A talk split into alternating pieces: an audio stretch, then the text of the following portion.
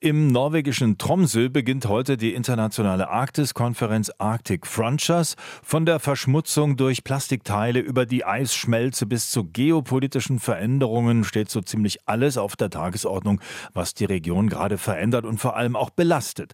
Professor Antje Boetius ist Meeresbiologin und Direktorin des Alfred Wegener Instituts für Polar- und Meeresforschung in Bremerhaven. Sie hat häufig die Arktis bereist, wird auch an der Konferenz in Tromsø teilnehmen. Jetzt ist aber noch in der Heimat und für uns am Telefon. Guten Tag, Frau Boetius.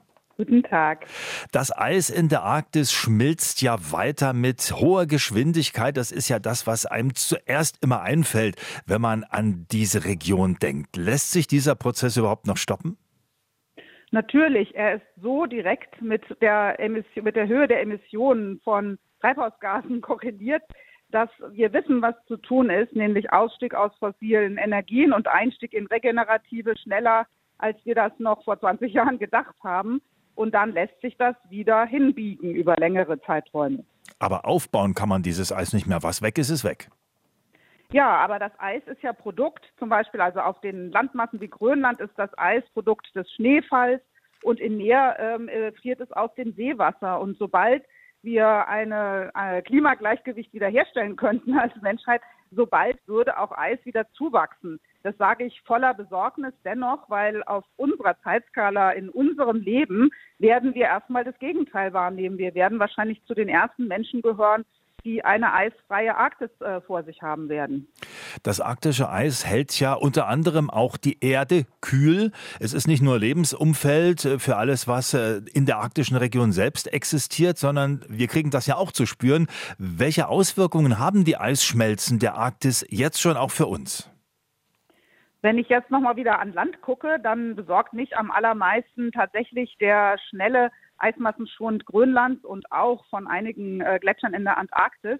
Wenn dort Eismasse ins Meer fällt und schmilzt, dann führt das zum Meeresspiegelanstieg und das ist für die ganze Menschheit eine Bedrohung. Wir sind ja mittlerweile acht Milliarden, wovon fast die Hälfte rund um die Küsten der Welt lebt und viele davon haben keinen Schutz gegen steigenden Meeresspiegel und Extremfluten.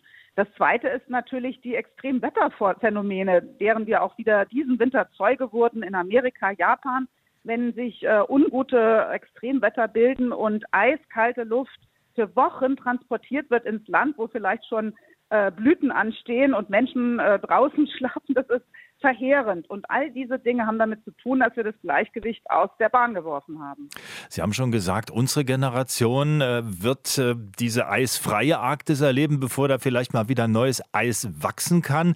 Wie sieht das mit den heimischen Tier- und Pflanzenarten in der Arktis aus? Äh, der Eisbär, ja das bekannteste Wesen. Ähm, irgendwie müssen ja die Tiere, die Pflanzen klarkommen mit dem. Ist da schon was zu beobachten, dass die sich anpassen? Ja, da gibt es viele Beobachtungen. Wir haben bis runter in die Tiefsee schon Reaktionen auf den Schwund des Meereises und die zunehmende Wärme gesehen. Es gibt ja richtige Hitzewellen in der Arktis. Man will es nicht glauben, aber auch Sibirien hat die immer wieder Hitzerekorde gehabt. Die Tundra brennt. Äh, wir haben diese Bilder schon mehrfach gesehen und vergessen sie dann immer wieder ganz schnell. Sie tun ja auch weh.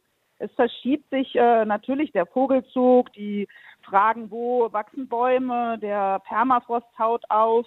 Es gibt also wirklich eine äh, regionale extreme Veränderung und Gefährdung auch des hohen Anteils endemischer, also nur dort ansässiger Arten. Neulich in einem Schulvortrag hat ein kleiner Junge gefragt, können wir nicht einfach die Eisbären einpacken auf Polarstern und in die Antarktis fahren, weil sie noch länger kühl bleibt.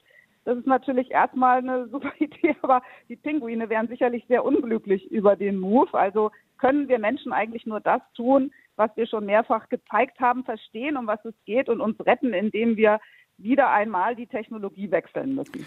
Auch der menschliche Fußabdruck wächst ja in der Arktis. Wachsender Tourismus, mehr Fischerei, Flotten, die Suche nach Rohstoffen. Braucht es neue Regeln, um das alles in den Griff zu kriegen? Die Arktis ist ein Symbol internationaler Zusammenarbeit für den Umweltschutz bisher, auch wenn wir viele Schreckensmeldungen hören und es einem natürlich gar nicht gefällt, dass auch der Anteil Plastikverschmutzung steigt, so ist es im Vergleich zu anderen Meeresregionen wirklich sehr, sehr gut organisiert. Und äh, dafür gab es zum Beispiel den Arktischen Rat, der jetzt pausieren muss aufgrund des Angriffskrieges Russlands gegen die Ukraine. Es gibt aber viele, viele auch bilaterale Abkommen und Verbünde und darüber werden wir bei der Konferenz viel sprechen. Wie gelingt es uns, die friedliche Zusammenarbeit für den Umweltschutz gemeinsam gegen den Klimawandel. Wie gelingt uns das in diesen Zeiten fortzusetzen? Sie haben den Arktischen Rat erwähnt und Russland. Große Teile der arktischen Gebiete gehören ja zu Russland. Wird es äh, gehen, Regelungen zu treffen, Vereinbarungen und Russland für längere Zeit da draußen zu halten? Wir haben sehr, sehr gute Regeln und soweit halten sich auch alle Länder dran. Äh, wir hoffen sehr, dass die äh, ganzen Verwürfnisse nicht dazu führen, dass die Umweltregeln gelockert werden, dass die nachhaltige Fischerei, der sich auch Russland unterstellt hat, dass die wieder verschwindet. Und ähm, das gilt es jetzt zu besprechen.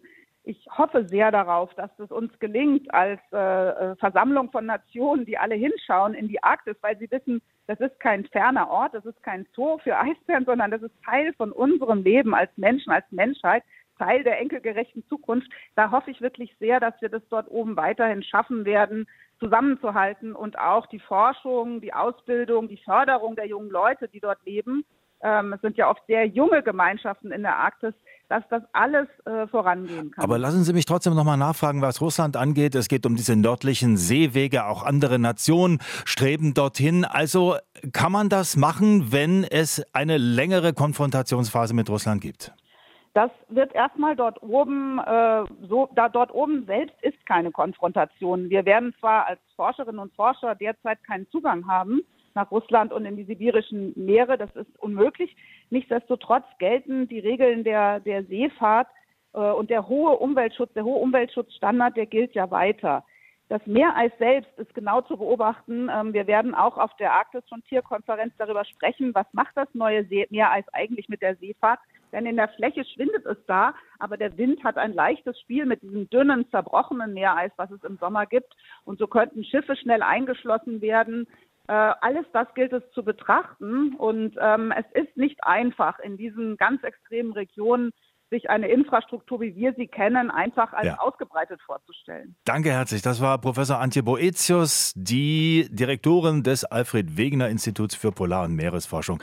Sie wird teilnehmen an der internationalen Arktis-Konferenz, die heute im norwegischen Tromsø beginnt. RBB 24 Inforadio vom Rundfunk Berlin-Brandenburg.